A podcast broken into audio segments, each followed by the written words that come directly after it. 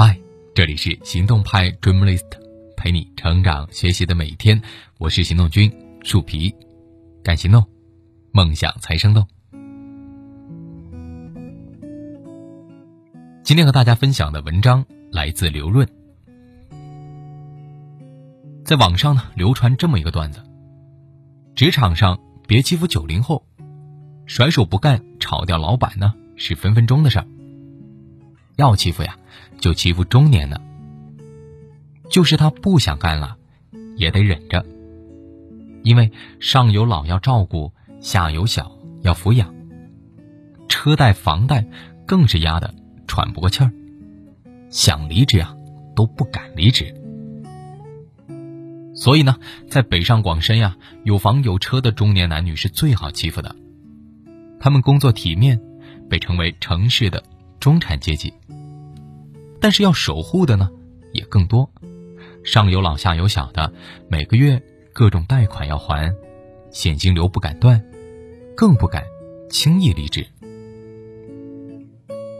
但是这次疫情很可能会让很多现金流断裂的中小企业死掉，并释放出资产、设备、人才等大量的有机养分。这些有机养分之中，很可能就有这些在北上广深。有房有车的中年男女。二零二零年，中小企业的任务是怎样让自己活下来？努力让自己成为吸收养分成长的公司，而不是冻死并解体为养分的公司。那么，当企业遇到问题，个体又应该如何应对呢？锦囊一：学会管理储备。我们先来看看啊，什么叫做管理储备？有的企业呢，平时账上呀，最少也准备了六个月的工资和房租，这笔现金流不到关键时期是绝对不会碰的。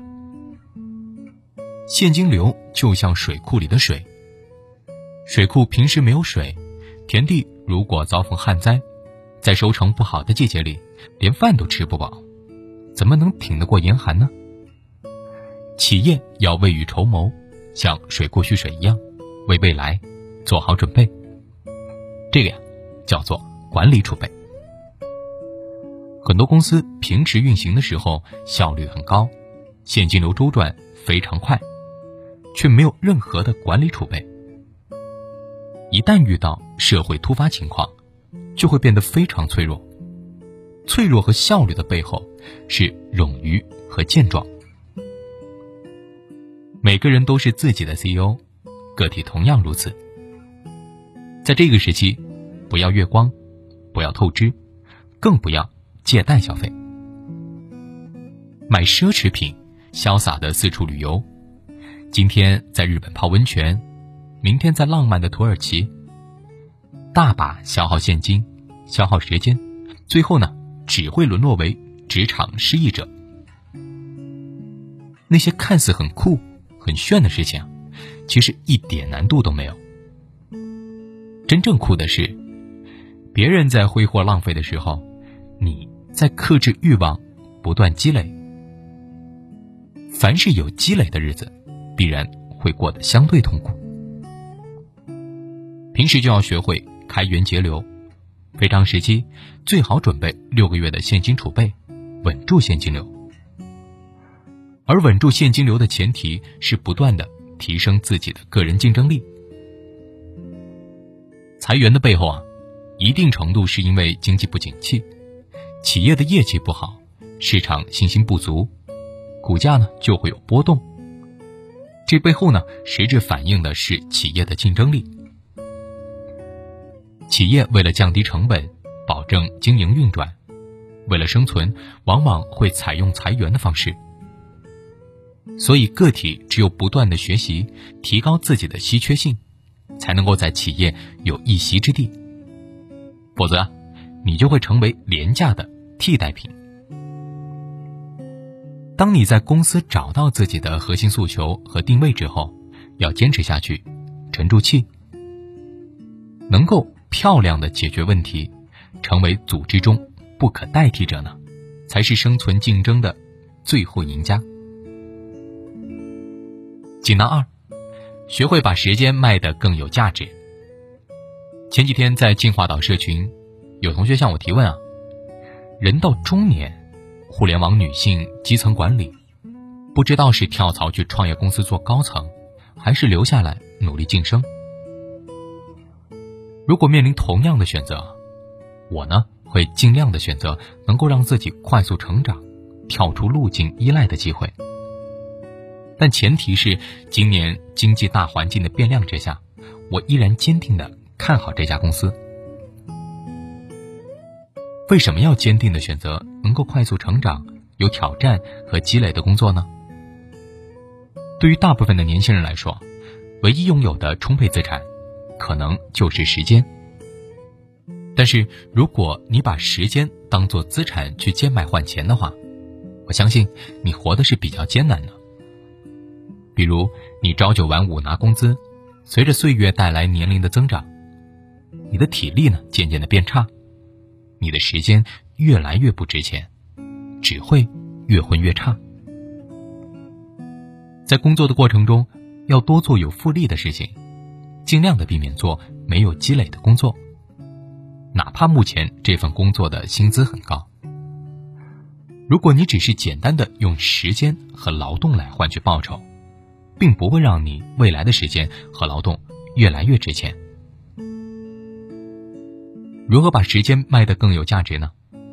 最开始呀，是以打工的方式，我们称之为批发。打工模式是批发。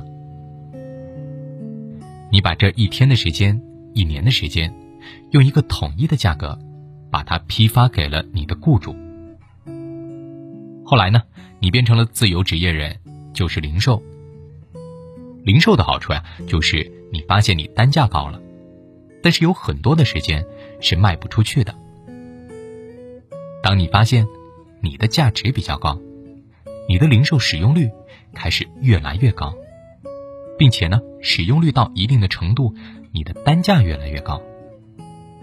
单价是你时间的第一个杠杆，再往后呀。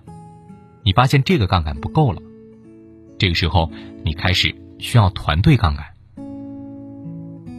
我举个例子，最初做五分钟商学院，每一期五分钟内容的背后呢，我至少要花五个小时准备。先整理出两万字的素材，花两个小时写出长文，再花三个小时把它缩短到一千八百字儿。每篇文章的字数浮动在。正负二十字之间，你看，它耗费了我大量的时间，是吧？但是，我的时间此时是一台巨大的复印机，把我付出的价值给复印了出去，卖给了数十万的同学。实际呢，是加了时间杠杆。那你可能会问了，还有其他杠杆吗？有的，比如说资金杠杆。把自己的一部分收入用投资的方式花钱买别人的时间，让别的企业，让别的一些人，可能因此发挥着它的价值，叫资金杠杆。更有甚者哈，用金融杠杆，用钱来赚钱，比如投资房产。但是普通人呢是很难有这样的机会的，大多耗尽青春，为一套房而日夜奔波。你呀，要时刻牢记，人生是一条大河，看问题的方法和行事的方式决定了河流的走向。要学会利用杠杆。如果你和你想要的生活还离得很远的话呢，可能你以往认为对的思维，大多都是错的。锦囊三，创造多维度的现金流。企业的发展壮大。要聚焦，专注核心业务。但是，有没有可能尽量让自己企业的现金流来自不同的维度，甚至是不同的行业呢？比如火锅店，如果去卖调味品、文创周边、生鲜净菜、主食按月配送或者输出服务、管理培训，可能就是相关性没有那么大的收入来源。企业呀。可能要去发展一些跟自己真正特别核心主营业务低度相关，但可能呢又在某些知识上、技能上、人员还能够重叠，但同时又不是那么完全相关的现金流。一旦主营的业务出现重创，其他的涓涓细流呢，能够维持母体的生命。可能细流很微弱，但至少啊，能够保持你的身体机能。如果有一些其他的渠道现金不断的涌进，至少有希望活过冬天。个体也同样如此。如果一个家庭只有一个收入支柱，一旦收入的主要来源突然断裂怎么办？如果家庭有两个收入支柱的话，甚至还有套房子在出租，就算一个支柱出了问题呢，也有足够的腾挪空间。如果夫妻二人在同一个行业，甚至两个人在同一个公司，这样就会面临一荣俱荣、一损俱损。作为个体呢，平时就要多注意多元化的收入渠道，谨慎投资，分散风险，合理消费。尝试一些能够将过往的能力经验用得上，但不再是重复过往的工作。尽量让自己的现金流来自不同的维度，甚至是不同行业。你永远不要把鸡蛋放在一个篮子里。创造多维度的现金流，尽早存到足够的本金，培养赚钱的能力，靠本金，而不是靠复利。你都没有本金的话，哪来的钱生钱呢？最后，我想和你说，二零二零年开年的年会，江苏无锡拈花湾，与团队做 review，谈到外部限制、自身约束和任务目标之间的关系时呢，我分享了一个观点：抗日战争很难打，我们如果失败了，可以说是因为我们。没有原子弹，也可以说是因为我们没有敌人的残暴，我们坚守价值观。但是我们的工作不就是在没有原子弹、坚守价值观的情况下，还要打胜仗吗？所以啊，以后一定要切记：一、限制客观存在，在有限制的情况下完成任务是我们的责任；二。成功多从外部找原因，失败呢，多从自身找原因。无论是创业，还是打工，普通人总喜欢把成绩归于自身能力突出，把失败呢归于大环境不好和竞争对手太过凶残。但是呢，但是请相信，无论面临何种艰难的环境，都有人依旧有工作，而且还涨薪。也有公司在逆势增长，竞争对手太过凶残，我们无法改变；外界环境呢，我们更加无力改变。看看电影《一九四二》吧，我们唯一能改变的呀，只有我们自己。活下去，并且有尊严的活下去。好了，今天的文章就到这儿。大家可以关注微信公众号“行动派 Dream List”，还有更多干货等着你。学会飞行，夜空洒满了星星，但几颗会落地。我飞行，但你坠落之际。很靠近，还听见呼吸。对不起，我却紧。